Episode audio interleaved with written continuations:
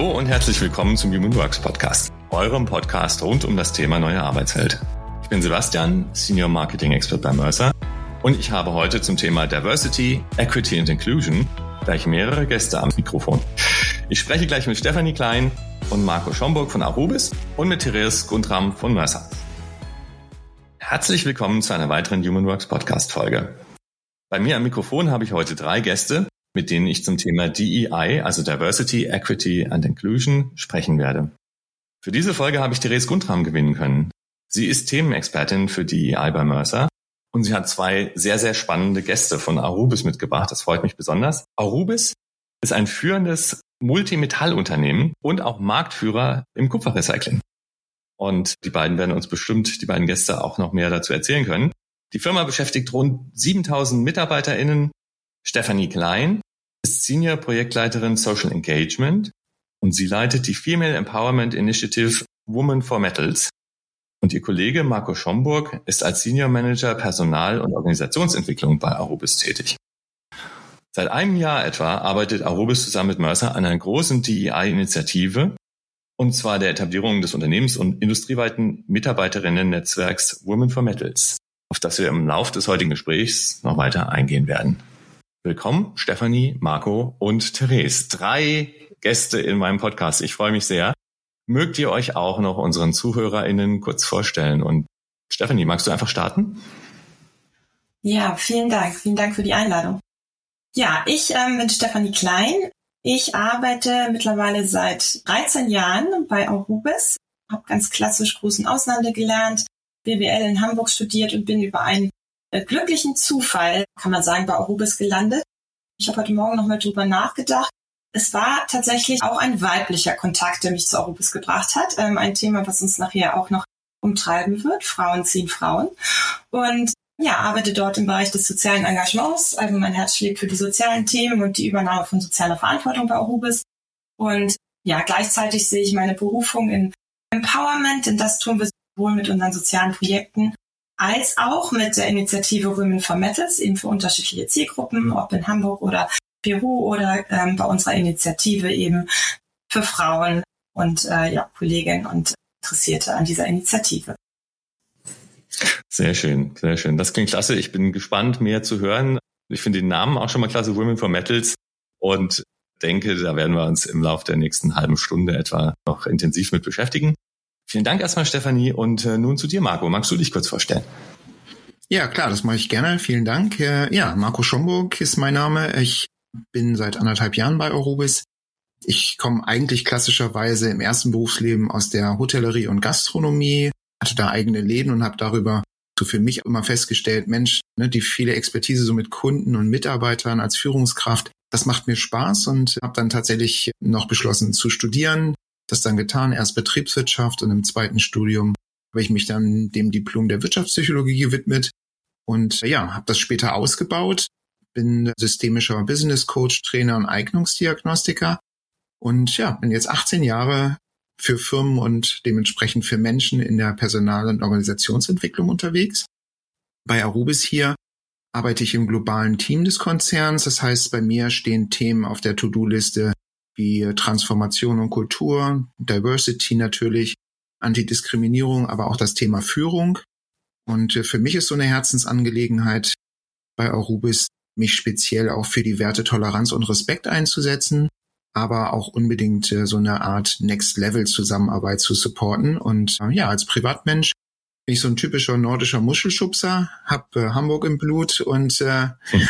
ja, meine Freizeit verbringe ich mit meinem Hund in der Natur, lese gerne Bücher in der Sonne und äh, man kann mich aber auch aktiv sehen auf Turnieren beim Bowling spielen. Sehr schön. Vielen Dank, Marco. Und ja, ja, das sind alles Themen, die du genannt hast, die mir auch am, am Herzen liegen. Insofern freue ich mich darauf, jetzt mehr auch darüber kennenzulernen. Und last but not least würde ich jetzt Therese bitten, magst du dich auch ganz kurz unseren Hörenden vorstellen? Sehr gerne. Danke für die Einladung. Ich freue mich sehr. Therese Guntram, mein Name. Ich bin seit inzwischen fünf Jahren bei Mercer als Managerin tätig und durfte im letzten halben Jahr das Thema Diversity, Equity, Inclusion bei uns als Beratungsdienstleistung aufbauen. Freue mich da sehr drüber. Bin eigentlich aus der klinischen Psychologie, ähm, habe in Konstanz am Bodensee studiert und in London bin dann aber tatsächlich über eine Empfehlung damals in die Beratung gekommen, habe das nie bereut, meinen Schritt. Freue mich sehr, bin gebürtige Stuttgarterin, im Rheinland aufgewachsen, aber inzwischen fühle ich mich hier in München in den Bergen sehr zu Hause. So viel zu meinem privaten Kontext und freue mich sehr auf unsere Aufnahme, auf unser Gespräch heute. Sehr schön. Dann vielen Dank für eure Vorstellung und äh, schön, dass ihr heute mit mir podcastet. Ich würde sagen, lasst uns direkt loslegen. Fangen wir an mit dem Thema DEI. DEI ist es mittlerweile fast schon ein Modebegriff. Man sieht es überall, auf fast allen Company-Webseiten. Also das ist fast schon eine Inflation.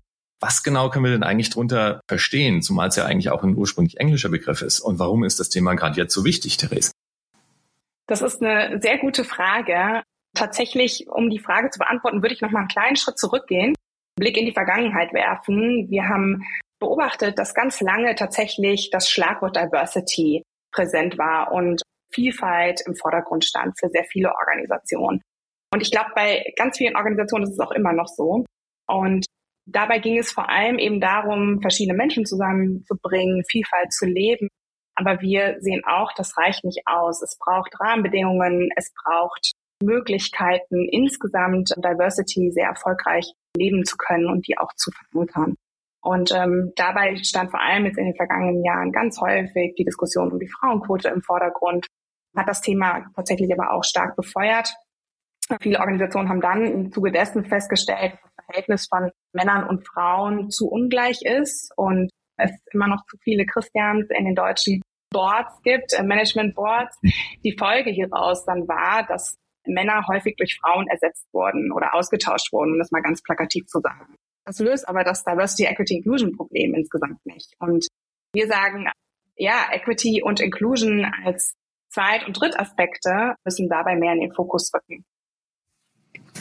Ich verstehe und macht auch Sinn. Das, das Thema ist eben komplexer und es ist nicht nur einfach Mann-Frau-Ratio, sondern da gehört ganz viel mehr dazu. Aber wie lässt sich das dann sicherstellen? Ne, du hast eben gesagt, der einfache Austausch so in der Form funktioniert nicht, weil viel zu einfach gedacht und nicht weit genug gedacht. Ich denke, ein ganzheitlicher Ansatz ist wahrscheinlich wichtig.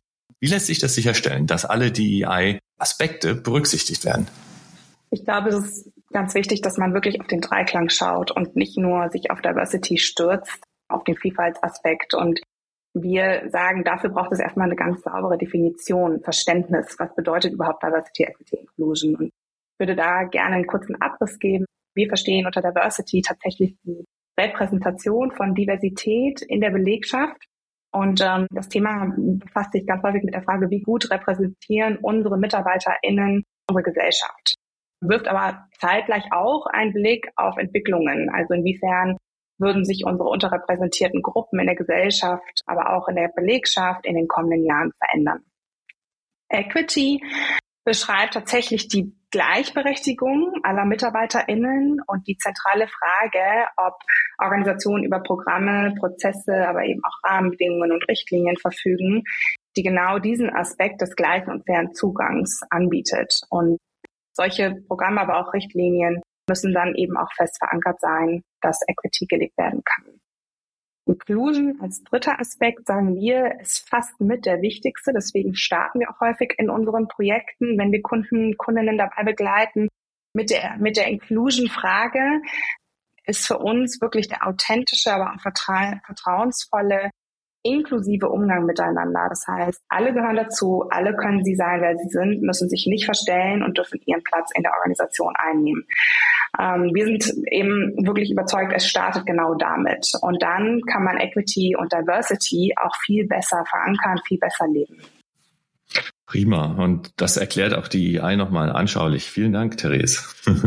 Würdest du sagen, das Thema ist jetzt an der richtigen Zeit? Die Zeit ist reif dafür? Oder wie erklärst du dir sonst das große Interesse an dem Thema?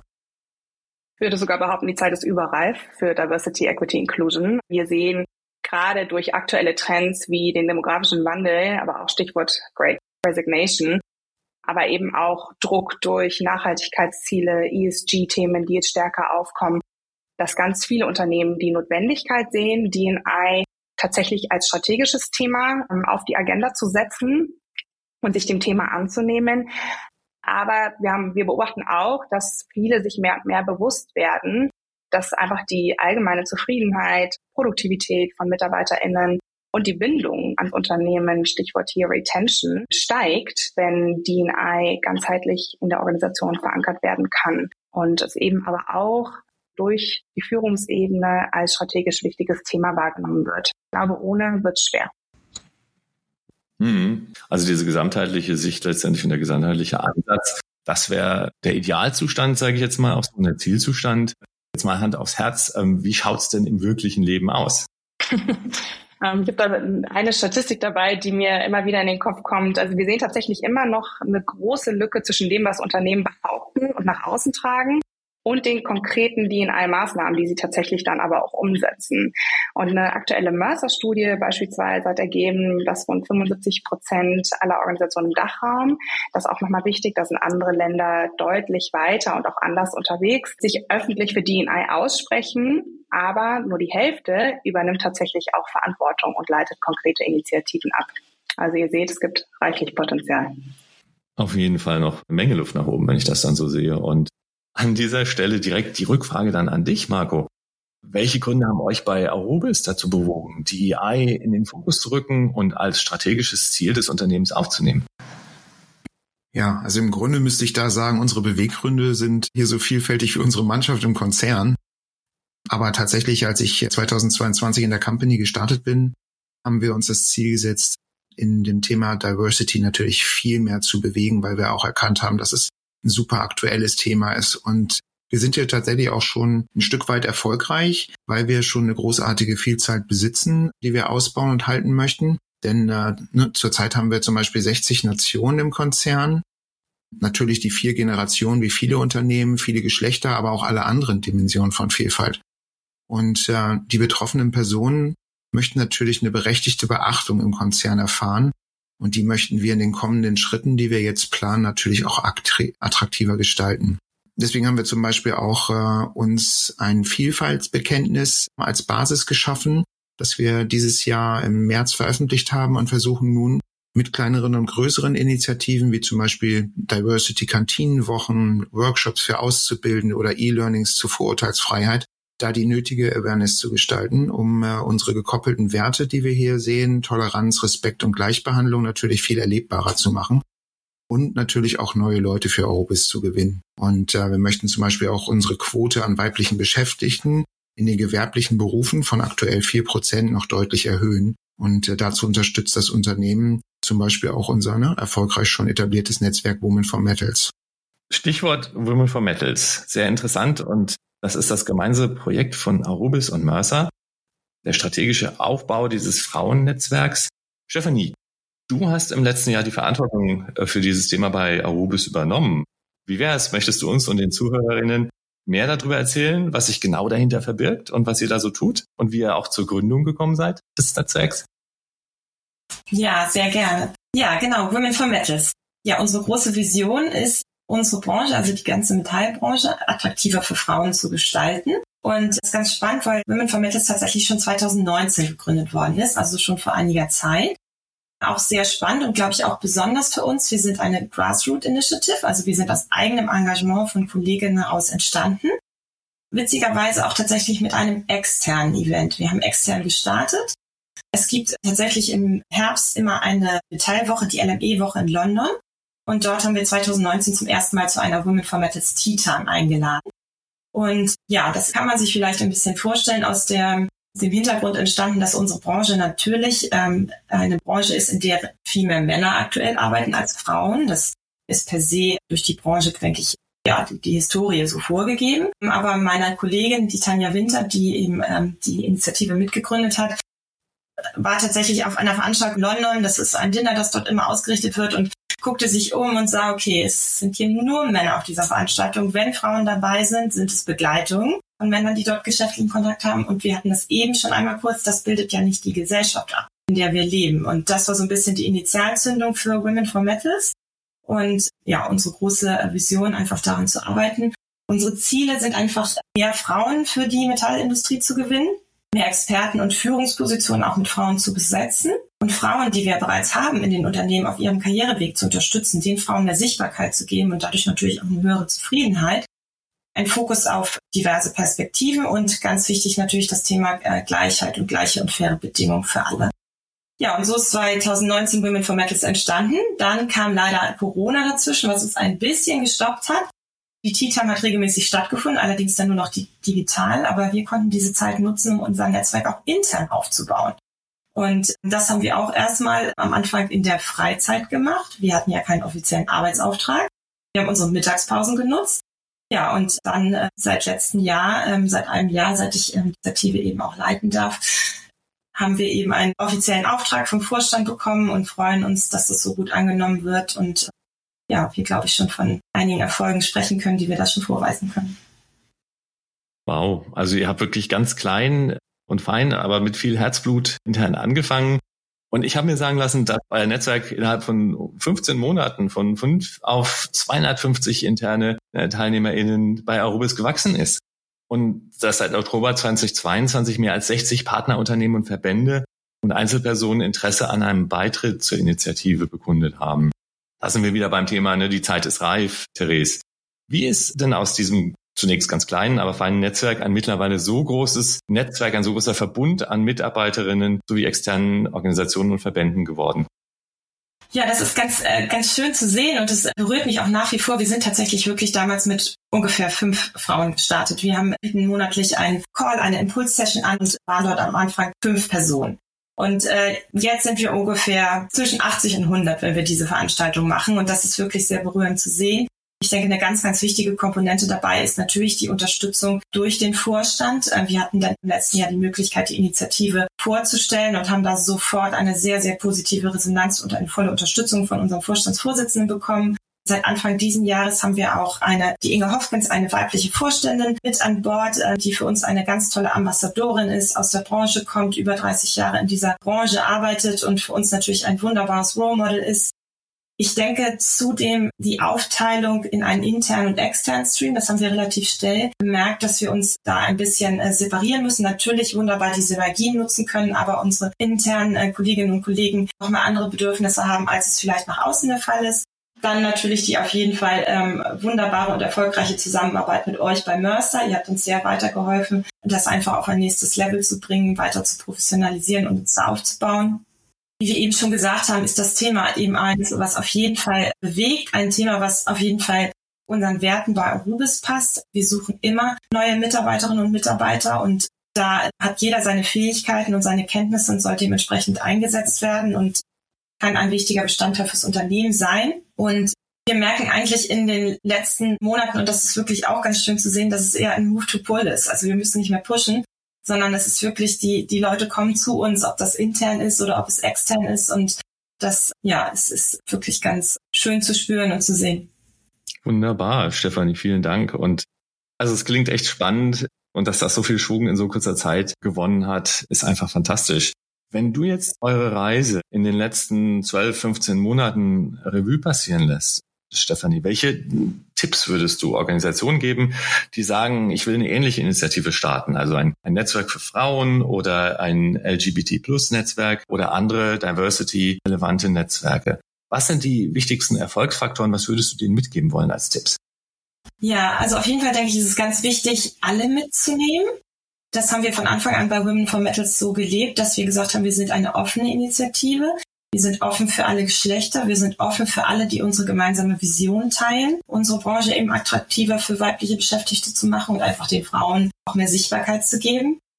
Ich denke, eine zweite wichtige Komponente nach innen ist auf jeden Fall unser konzernweiter Aufbau. Wir arbeiten standortübergreifend, also wir haben an den Standorten Koordinatoren bestimmt, die die Initiative dort weitertreiben. Und das ist, glaube ich, sehr besonders, weil wir wissen, dass es lokale Besonderheiten gibt jedes Land seine eigenen Herausforderungen hat, aber auch Chancen und wir dann natürlich wunderbar Best Practice Sharing machen können.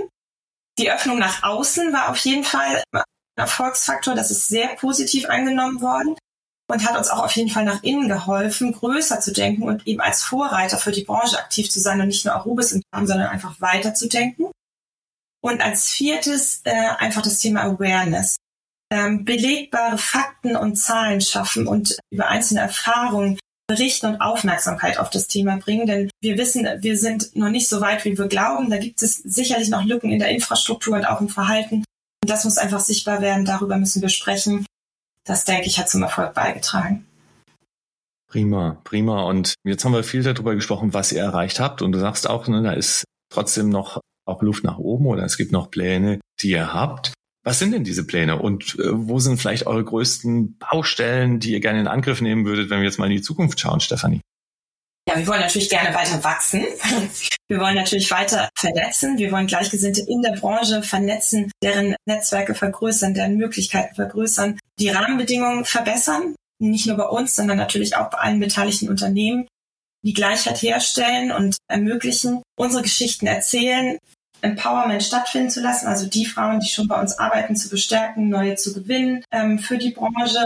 Bei allem, wie ich eben auch schon sagte, auf jeden Fall ein Best Practice Sharing machen, sowohl nach innen als auch nach außen. Wir wissen nicht, jeder muss das Rad neu erfinden, sondern wir können da ganz, ganz viel voneinander lernen und das wollen wir tun. Und auch eine Sache, die, glaube ich, sehr, sehr wichtig ist, einfach Safe Spaces, also sichere Räume zur Verfügung stellen, in denen man das Vertrauen hat, sich zu öffnen, in denen man sich austauschen kann. Und ja, über allem steht Spread the Word mit Women for Metals. Das ist, glaube ich, unser großes Ziel für die nächsten Monate. Spread the Word with Women for Metals. Das, das äh, nehme ich davon mit und finde das klasse. Vielen, vielen Dank, Stefanie. Und ich bin natürlich neugierig. Darüber hinaus gibt es bestimmt auch noch weitere Initiativen oder Aktivitäten. Und da würde ich gern dich nochmal fragen, Marco. Habt ihr noch weiteres vor für die Zukunft bei Aurobis? Ja, das haben wir auf jeden Fall. Steffi hat eben ja schon ganz vieles genannt, was wirklich äh, wichtig ist. Und äh, da knüpfen wir natürlich im Projekt äh, Diversity an. Das sind uns wichtige Themen. Wir arbeiten zwar schon ne, mit Auszubildenden von Beginn an zu diesen Themen zusammen. Wir bieten auch diverse Schulungen für Mitarbeiter und Führungskräfte und wir trainieren ja auch verpflichtend unsere gesamte Belegschaft zu dem Thema Diversity über E-Learnings. Aber wir haben natürlich logischerweise für die Zukunft einiges auf unserer Roadmap, wie wir sie immer nennen.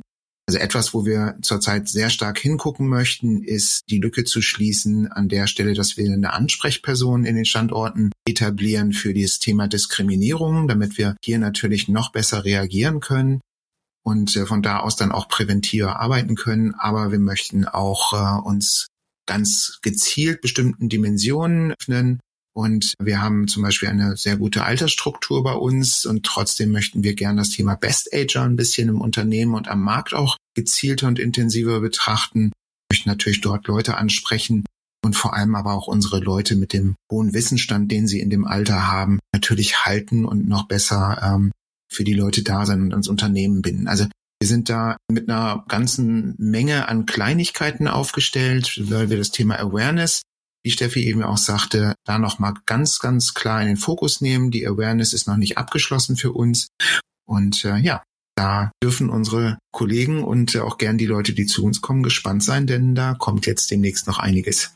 Wow. Also wirklich danke, Marco, und eindrucksvoll zu hören, was ihr da so alles auf die Beine gestellt habt und was ihr auch noch plant. Ich sehe mich selber als Best Ager äh, mit meinem Alter und äh, bin mal gespannt, äh, wie ihr das weiter vorantreiben werdet, das Thema. Wie ist denn das, Therese? Erlebt ihr als Beraterinnen und Berater diese Dynamik und diese Proaktivität auch in anderen deutschen Organisationen und Unternehmen? Wie schaut das aus? Meine diplomatische Antwort wäre, da ist noch reichlich Luft nach oben. Insgesamt sehen wir im Dachraum, dass gerade durch die neue EU-Direktive zum Thema Pay Equity ganz viel entsteht und auch Schwung reinkommt. Da ist tatsächlich gerade aber noch der Fokus auf dem Legal-Aspekt. Wie kriegen wir das mit Pay Equity wirklich über, gut über die Bühne? Und D&I wird dabei noch zu selten holistisch angegangen. Und äh, wir beobachten auch, dass die Organisationen dies holistisch angehen wollen. Ich denke, Pay Equity ist da sicherlich ein ganz wichtiger Baustein, aber eben tatsächlich auch nur ein Teil des Themas, einen ganz ähm, starken Wettbewerbsvorteil haben und auch ihre Arbeitgeberattraktivität dadurch stark erhöhen können. Und das zahlt sich natürlich dann im Umkehrschluss auch stark auf die Bindung von Mitarbeiterinnen aus. Vielen Dank, Therese. Und zum Stichwort holistische Herangehensweise, magst du das noch ein bisschen weiter ausführen? Wie kann ich mir das vorstellen? Hm, gerne. Wir sagen, DNI muss wirklich ganzheitlich MitarbeiterInnen Lebenszyklus gedacht werden. Also es hilft nicht, wenn ich mir tatsächlich nur anschaue, wie kann ich meinen Recruiting-Prozess inklusiv gestalten, sondern das Thema mal wirklich von Anfang bis Ende durchzudenken. Und dann merkt man auch recht schnell, wie aufwendig, wie komplex das wird. das ist wirklich ein, ein, großer Brocken. Um das zu verankern, braucht es ganz viel Zeit. Wir sagen auch ganz viel Befähigung, ganz viel Kultur und Veränderungswille, Kommunikation an der Stelle. Ich glaube, es ist auch wichtig, sich ja mal wirklich Zahlen, Daten, Fakten anzuschauen. Deswegen machen wir in der Regel zuerst mal eine Bestandsaufnahme, gucken qualitativ, aber auch quantitativ drauf. Wie ist die Belegschaft überhaupt aufgebaut? Wo gibt es Luft nach oben? Wo gibt es Bedarfe? um dann Maßnahmen ganz sauber ableiten zu können, die sich dann an der DNI-Strategie orientieren. Und da braucht es natürlich stetig Veränderungsbegleitung, aber eben auch, wie ich schon gesagt habe, Kultur- und Change-Expertinnen. Deswegen gehen wir da häufig auch mit unseren Kolleginnen aus dem Change-Bereich rein, um die Veränderungen oder die Initiativen nachhaltig verankern zu können. Und ich denke, weiterer Aspekt, der wichtig ist, aber nicht immer im Vordergrund stehen sollte, ist das Thema Erfolgsmessung. Ganz viele Kundinnen und Organisationen fragen uns nach KPIs. Da rutschen wir dann ganz schnell aber auch wieder in die Frauenquotendiskussion. Deswegen sagen wir, lasst uns erstmal die Köpfe aufmachen, gucken, was wichtig ist. Das fängt bei der Arbeitskleidung an, die, die inklusiv zu gestalten und hört am Ende tatsächlich dann bei einem Lebenszyklus auf, wo jeder sagt, da finde ich mich wieder und damit kann ich arbeiten, damit kann ich was anfangen. Und wenn man dann schafft, das authentisch nach außen zu tragen, glaube ich, haben, haben Organisationen viel gewonnen. Genau, insgesamt wäre vielleicht noch wichtig zu sagen, das müssen nicht immer riesige DNI-Transformationen sein. Manchmal ist gerade in diesem Kontext weniger schon mehr. Und mein Appell ist daher auch, sich zu trauen und mutig mit kleinen Schritten voranzugehen. Denn auch kleine Veränderungen können einen sehr großen Impact haben. Und ich finde, Arubis Women for Metals ist da äh, das beste Beispiel für. Und ich glaube, am Ende schaffen wir es nur so, dass es nicht mehr CEOs namens Christian als weibliche CEOs überhaupt im Dachraum gibt und Diversity, Equity, Inclusion wirklich ganzheitlich gelebt werden kann. Klasse, Therese, vielen Dank. Und ja, Mensch, liebe Stefanie, lieber Marco, liebe Therese, drei Gäste und jede Menge tolle Ideen äh, und Aktivitäten und Aktionen. Also das war ganz spannend für mich. Ich habe es sehr genossen, mit euch zu sprechen. Ich sage ganz herzlichen Dank für eure Zeit, dass ihr heute dabei wart und dass ihr DEI unseren HörerInnen näher gebracht habt. Ganz bestimmt gibt es noch mehr zu sagen. Vielleicht müssen wir bei Gelegenheit mal noch eine Fortsetzung in Erwägung ziehen. Aber für heute soll es das erstmal sein. Vielen lieben Dank, dass ihr heute da wart. Herzlichen Dank für die Einladung. Ja, dir auch vielen Dank. Dankeschön. Vielen Dank fürs Zuhören. Wir hoffen, der Podcast hat euch gefallen und wenn das so ist, dann lasst uns gerne ein Abo da. Ich sage da merci. Und falls ihr natürlich Fragen habt rund um das Thema DEI und zu den Projekten bei Arobis, dann schreibt uns gerne eine Mail an marketing.de at Für heute sagen wir Tschüss und bis zum nächsten Mal. Vielen Dank.